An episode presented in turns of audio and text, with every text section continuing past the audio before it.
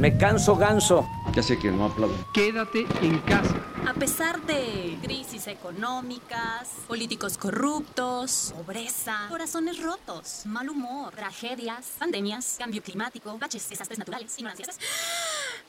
Ah, aquí seguimos. Porque resignarse no es una opción. Política y cultura fuera del lugar común. Aquí seguimos. Podcast. Bueno, pues estamos ya en el quinto episodio de este podcast. Aquí seguimos, la verdad es que es un gusto estar este jueves con ustedes o viernes o sábado o el día que nos esté escuchando. La verdad es que es un gusto pues poder llegar hasta sus oídos para pues reflexionar, para hablar de los temas relevantes, para hablar pues de temas también que nos esperanzan. Y pues hoy vamos a hablar en el tema de cultura, de algo que a mí me encanta, que es la arquitectura gótica. Espero que ustedes también. Y bueno, vamos a conocer un poquito más de las características de la arquitectura gótica y todo el esplendor que se suscitó a partir de las innovaciones que se hicieron en esa época, el medievo, el siglo XII, mediados del siglo XII, donde pues en Europa florece esta corriente arquitectónica que marcaría y dejaría un legado. Pero bueno, eso vamos a hablar un poquito más adelante. Y bueno, quiero entrar de lleno al tema pues de coyuntura de esta semana que vamos a abordar, que en realidad vamos a juntar en, uno varios, eh, una reflexión muy muy importante. Y bueno, si la semana pasada eh, hablábamos de los videoscándalos que involucraban pues a personalidades del PAN, ahora vamos a hablar pues el videoescándalo que surgió el jueves pasado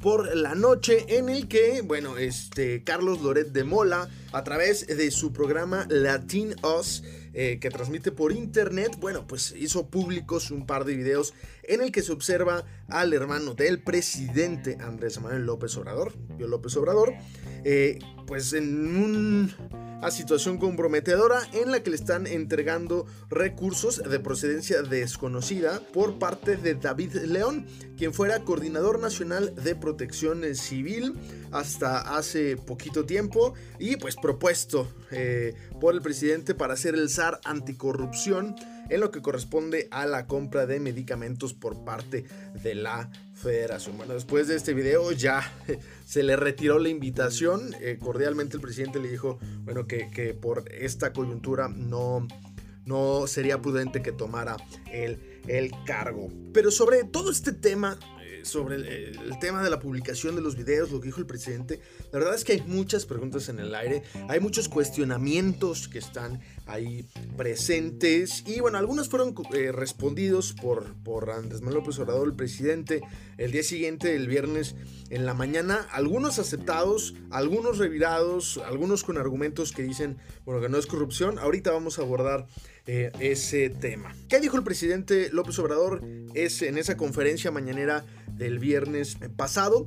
Bueno, pues aceptó que tenía conocimiento de que se recibía se recibían recursos para los actos que llevaba a cabo Morena. En este caso los videos son de mediados de 2015 en plena campaña electoral y bueno, justificó esto, este, el, recibir recursos, particularmente por su hermano, aportados por eh, David León, eh, lo justificó diciendo que eran aportaciones para eh, la causa, para el movimiento, ¿no?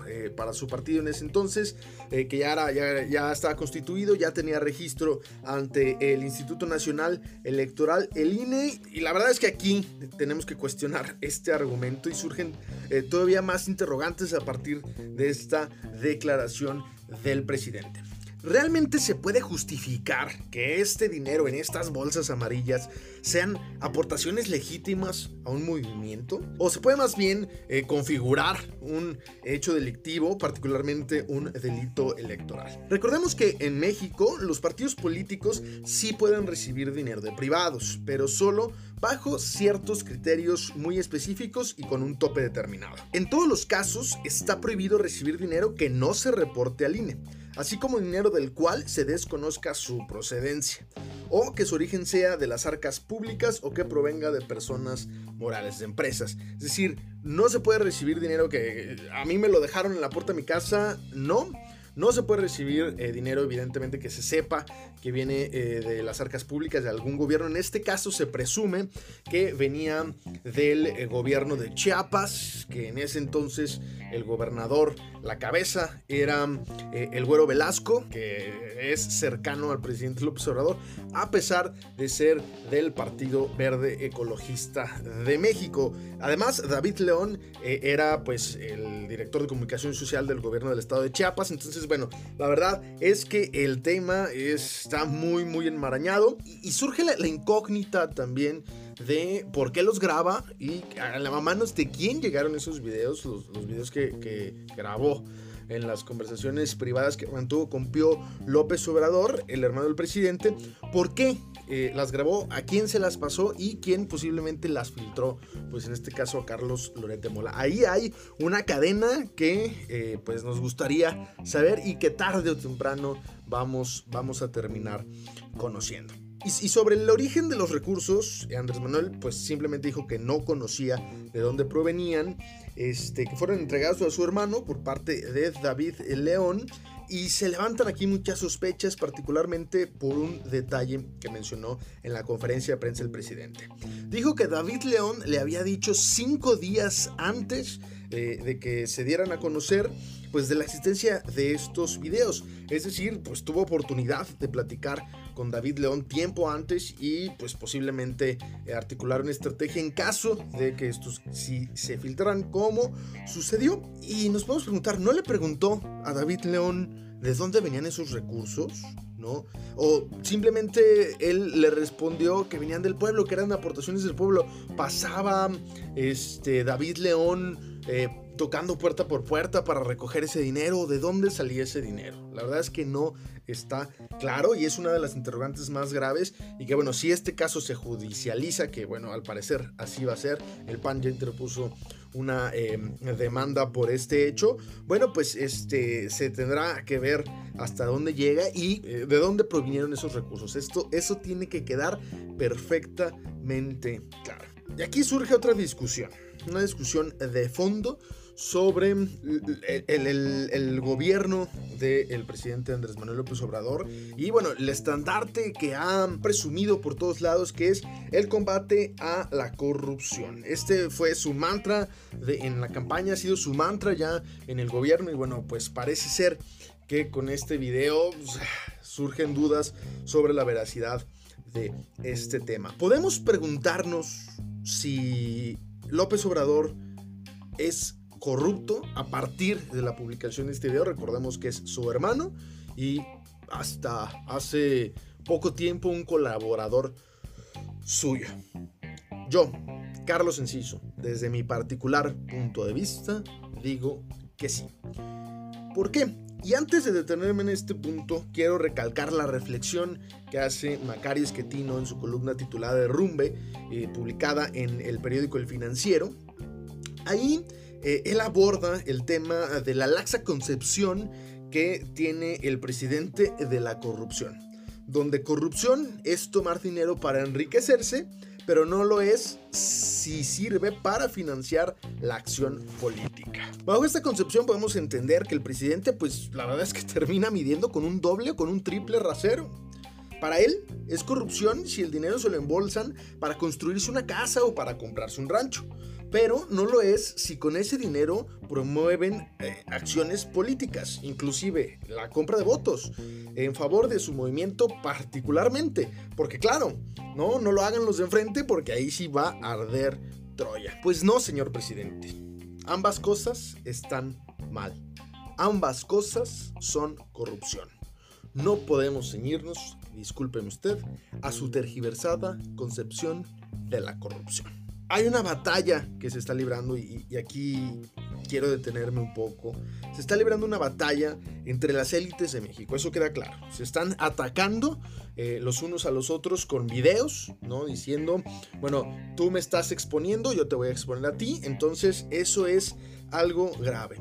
Y parece ser que cada vez va a haber una batalla pues menos soterrada y más intensa por, por el poder y por ganar la simpatía del pueblo, particularmente conforme nos vayamos acercando al proceso electoral 2021. A mí este tema de esta ruptura entre las élites eh, políticas y económicas en México me parece un tema gravísimo porque no lo quiero, no lo deseo, pero lamentablemente si no se, sintetiza a través del proceso democrático, puede derivar en violencia. Y en México, en un país tan desgarrado por la violencia, señores y señoras, es lo menos que necesitamos. Pero bueno, el, el entramado eh, de entendimiento parece haberse roto en nuestro país y pues este es el inicio pero pues veremos en qué termina esta lucha entre eh, facciones políticas que parece están enfrentadas y son irreconciliables. Y a este respecto eh, nos preguntamos, eh, ¿de quién es la culpa? Es culpa eh, del presidente, es culpa de la situación que está atravesando el país, el estrés de la pandemia por eh, COVID-19 o qué es lo que está pasando aquí. Y pues la verdad es que al presidente no podemos eximirlo de culpa. Todas las mañanas eh, utiliza la palestra que le da su conferencia mañanera, pues para criticar a sus adversarios, para hablar mal de los que no le simpatizan o de los que le critican. Y la verdad es que esto pues polariza mucho a la situación. El tema también es que a raíz de todos estos planteamientos podemos entender que al presidente lo único que le preocupa es el tema electoral, no el avance de nuestro país. Lo quiero decir, claro, es mi posición por supuesto, me gustaría eh, invitar pronto a alguien eh, de Morena o alguien de alguna de, las diversas corrientes políticas para hablar eh, de este tema y que en este podcast no se... tome nada más pues, lo, que, lo que yo digo, sino es importante hacer este, una reflexión al respecto. Pero bueno, eh, parece que al presidente solo le preocupan las encuestas, mientras los números de eh, su popularidad se mantengan altos, pues él se da por bien servido.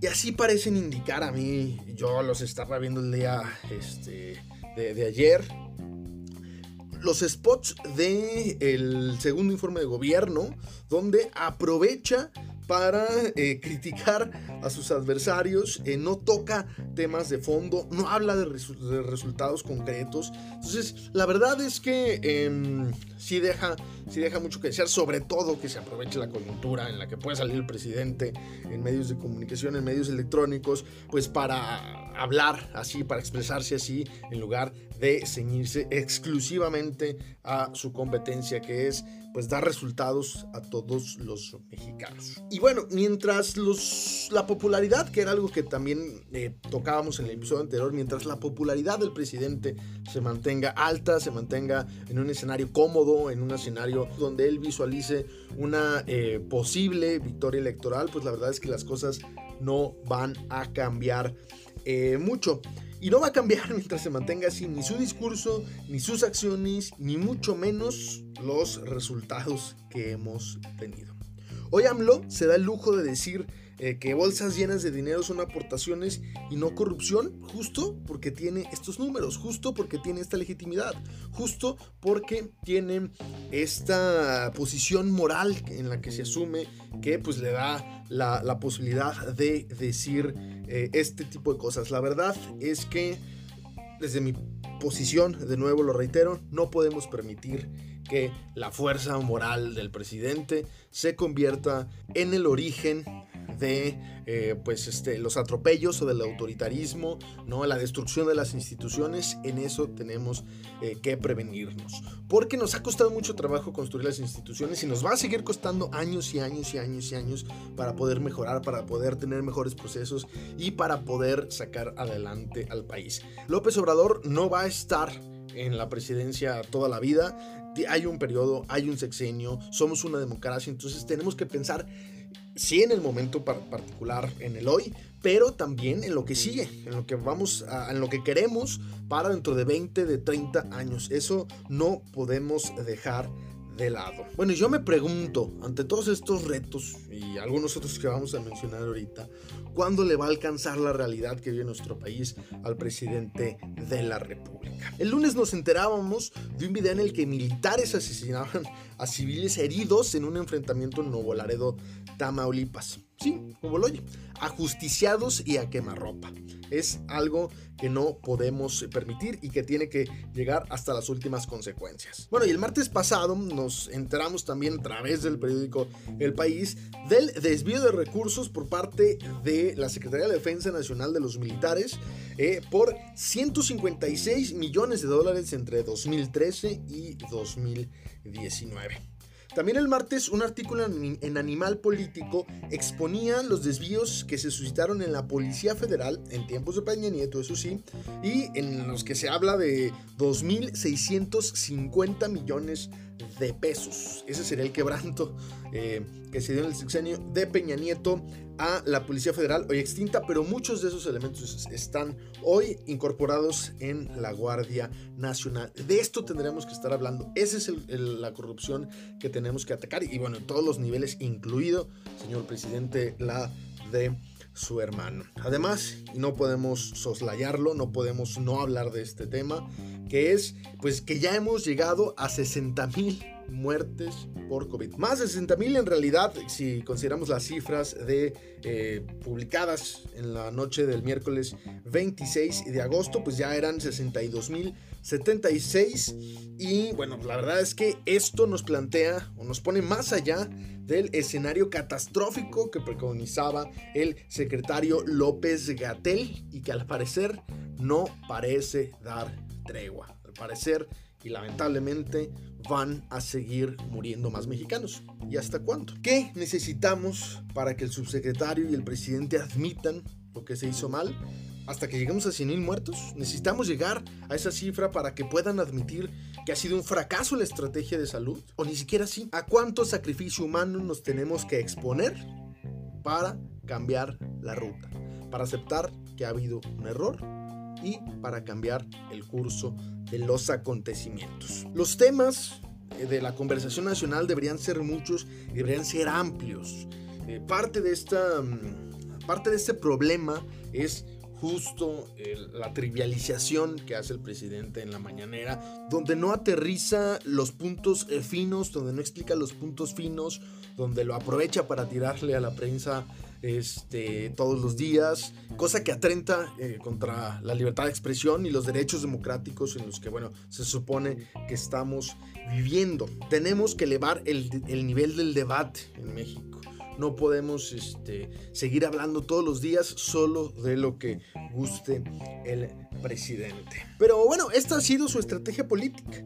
Eh, hablar de los conservadores que están desquiciados, ¿no? Y atacar de nuevo a la prensa y decir que desde Madero a ningún presidente se le había atacado como se le ataca a él. Y aquí, otra vez, hacer un exhorto. Presidente, si los resultados fueran otros, la crítica, que no es ataque, sería también diferente. Sea como sea, si los videos de Pío, su hermano, le afectaron y lo coludieron, o si se investigará a fondo el tema de los desvíos del ejército, los abusos del ejército, o si se tomarán acciones en torno al tema del COVID, eh, pues la verdad es que está por verse. Y por nuestra parte, algo que podemos hacer es exigir, porque señor presidente, contrario a lo que usted cree, no estamos bien.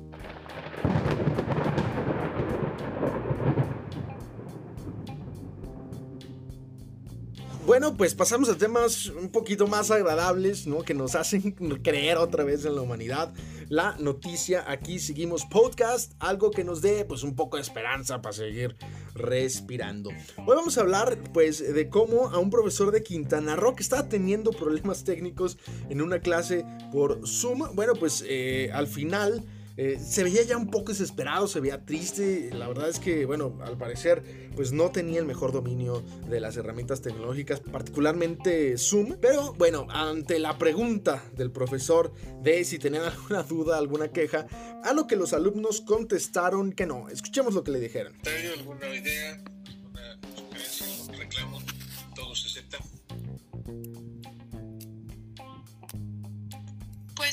Decirle que no se, no se angustie, no se preocupe. Nosotros aquí le, le apoyamos y, y, usted puede subir los videos a Bryce o como dice, buscarnos, manda el link o lo que sea y nosotros le ayudamos para ponerlo. Muchas, muchas, muchas gracias. De verdad. Además, además está muy, muy interesante y muy bonita su clase. gracias, estaba a punto del llanto. Pero bueno, muchas gracias. Qué padre sentir esas palabras por parte de tus alumnos, saber que reconocen tu trabajo a pesar, bueno, de que haya ahí algunas dificultades técnicas, pero pues reconocen la labor, reconocen el esfuerzo de un profesor pues que está dando lo mejor eh, de sí para eh, dar las clases a pesar de las contingencias, a pesar de todo lo que se puede suscitar y pues la verdad es que eh, al, al, profesor se le ve ahí, eh, cambia su cara, ¿no? Porque pues se veía angustiado y la verdad se nota el, el apapacho que siente por parte de sus alumnos. Y así debe de ser, ante las adversidades, ante los problemas, pues no nos queda otra más que apoyarnos y eh, pues aprender juntos. Enhorabuena por los alumnos, enhorabuena por el profesor y bueno, pues es, algo que tenemos que seguir alimentando en nuestro país, que es la concordia, eh, eh, el apoyo mutuo y bueno, pues este, en esta nueva normalidad y en esta vida pues semi virtual que estamos llevando, pues no podemos hacer otra que echarnos la mano. Yo aprovecho este, esta noticia para mandarles a todos un abrazo, que esperemos estar bien en casa y bueno, que por nuestro país, por nuestra sociedad, por nuestra familia, por nosotros mismos, pues le echemos todas las ganas para salir adelante.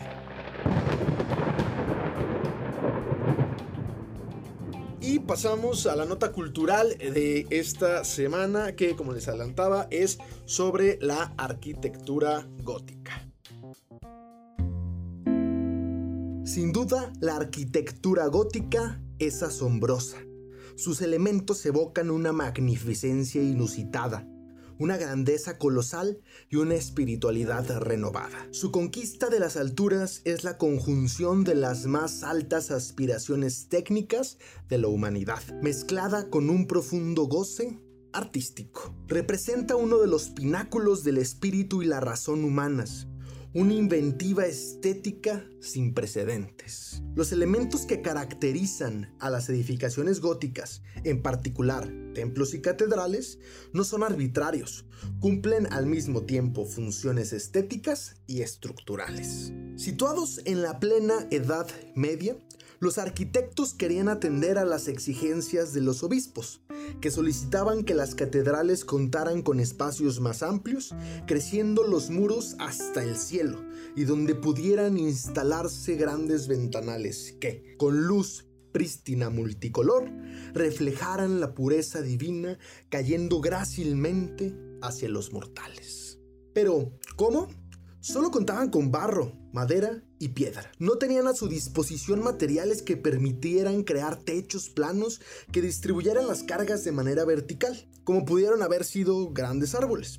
Así que la solución más ingeniosa fue el arco de medio punto, que permite aplicar rocas para crear una bóveda. El problema los arcos inclinan las cargas hacia afuera del muro, lo que provoca, si son delgados, que se abran hacia los lados. Hasta ese momento, alrededor del siglo XI, no había otra solución que no fuera hacer los muros más grandes para que así no se cayeran. La siguiente solución provino de hacer pilares en partes específicas de las paredes y a través de las bóvedas. Esto permitiría concentrar en ciertos puntos las cargas, permitiendo adelgazar los muros, ya que con esto podríamos hacer unas pequeñas ventanas en puntos específicos de nuestra construcción. ¿Qué más queda por hacer? Otra innovación, la bóveda de aristas. Esta consiste en la instalación de cuatro arcos que permitan concentrar las cargas de la bóveda en solo cuatro puntos, que son los que sostienen a los arcos, permitiendo que lo demás sea más delgado, abriendo así las ventanas que fueran necesarias. Esta técnica, no obstante, ya era conocida por los constructores romanos. Pero hablemos ahora sobre las verdaderas hazañas del ingenio humano del siglo XII y que elevaron a las catedrales alturas inusitadas. Primero que nada, el arco apuntado u ojival, un arco alargado de arriba y que termina en pico. Su gracia radica en que distribuye las cargas de manera más vertical, empujando a los muros menos hacia los costados. A pesar de ser tan bello, el arco ojival se incorporó en la arquitectura gótica como un elemento innovador, que solucionaba parte del problema de las cargas, y es por ello que se mimetizó en su estética convirtiéndose en uno de sus elementos más característicos. ¿Qué sigue? Bueno, para distribuir aún mejor las cargas, implementaron el arco ojival dispuesto de la manera en la que ya describimos en la bóveda de aristas. Es decir, en una construcción de cuatro paredes se pone uno por encima de cada muro, pero a esto se suman otros dos en el centro colocados diagonalmente y a esto se le llamaría bóveda de crucería y que es otro elemento bellísimo del gótico que cumple una función importantísima dentro del soporte de las cargas. Pero este tipo de bóvedas tendrían un defecto, nada es perfecto. En una catedral, un solo pilar podría llegar a soportar hasta cinco arcos. Dos se cancelan porque están en sentido opuesto, pero los otros tres empujan el muro hacia afuera. Y la solución fue nada menos que ingresar un poco más esos pilares. Además de esto, se sumarían los pináculos, que son pesos que se pondrían encima de los contrafuertes para ayudar a dirigir la carga en un sentido aún más vertical, además de aportar un elemento estético adicional que enaltece al gótico. Hasta aquí todo bien, pero hay un reto mayor. Una sola nave no era suficiente. El gótico incorpora naves laterales. Para poder sostenerlas, los contrafuertes no eran funcionales, pues al cubrir parte de las paredes exteriores no dejarían pasar la luz, el objetivo original que los ingenieros se habían planteado. Tendrían entonces que idear algo nuevo, y la solución que encontraron fueron los arbotantes, medios arcos que recogen las cargas horizontales de los contrafuertes y los van transmitiendo a los laterales, más pequeños. Y una vez que tuvieron todas estas innovaciones, tenían la receta perfecta. Pues, si querían, podrían prescindir de los muros. Pero, ¿qué poner en su lugar? pues lo que tanto hemos deseado. Luz diáfana y variopinta que se cuela a través de una cristalería inmensa y que evoca una sensación fuera de este mundo, una ilusión que proviene de los cielos, que baña el espíritu. Sería así que eventualmente las iglesias góticas se diseminarían a lo largo y ancho de la Europa medieval hasta el Renacimiento. Y fue en ese periodo, el Renacimiento, donde el artista Giorgio Vasari, considerado uno de los primeros historiadores del arte, le impone al gótico su nombre, en referencia a los pueblos godos, bárbaros, y en contraposición al arte clásico y al renacentista, el cual era, para los ojos del autor, y en su contexto histórico el verdadero pináculo del arte. No podemos dejar pasar la oportunidad de mencionar las grandes catedrales góticas que hay en el mundo. La más famosa, Notre Dame. Nuestra Señora de París, consumida parcialmente por un incendio en abril de 2019, pero que ha sido motivo de orgullo desde hace centurias para los franceses. Pero en muchos otros lugares podemos apreciar también este arte. La Catedral de Milán en Italia, la Catedral de San Esteban en Viena y las catedrales de Reims, Amiens y Bourg en Francia. Y es por todos estos motivos que tenemos que reconocer y admirar a la arquitectura gótica, pues el ímpetu humano se abrió camino a las alturas a base de sus perspicacias. Hoy podemos construir grandes edificios gracias al acero y al hormigón, pero las construcciones del medievo no contaban con estos materiales en grandes cantidades. Las ingeniosas soluciones del gótico son impresionantes en infinidad de sentidos, pues produce estupefacción el hecho de pensar que toda esa inventiva fructificó con el objetivo de adornar un espacio, de transmitir una emoción, el ingenio al servicio de la belleza. Nada más poético. ¿Qué tal? La verdad es que yo vivo maravillado con la arquitectura gótica. No he tenido oportunidad de ir a Notre Dame, me encantaría este, conocerla. Eh, es, como el, lo más grande que puede haber en torno a la arquitectura gótica, la máxima representación. Pero yo les quiero contar, yo me enamoré de eh, pues, las catedrales góticas de la arquitectura gótica en mi ciudad natal, Guadalajara.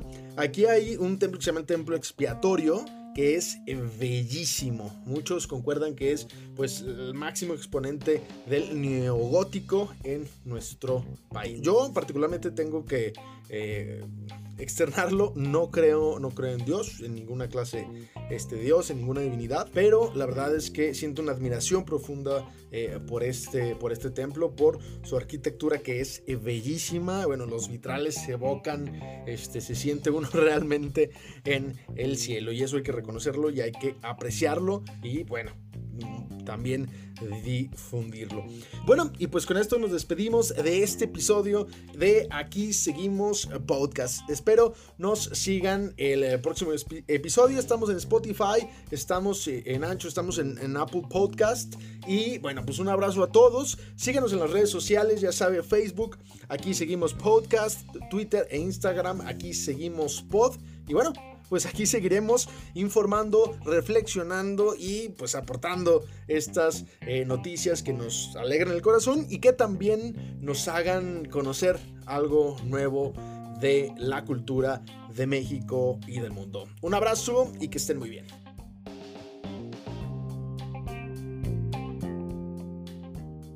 Muchas gracias por habernos escuchado. Recuerde, un nuevo episodio cada jueves antes de que usted se despierte, para que nos escuche del camino del trabajo, haciendo ejercicio, en la oficina o donde guste. Aquí seguimos podcast, política y cultura fuera del lugar común.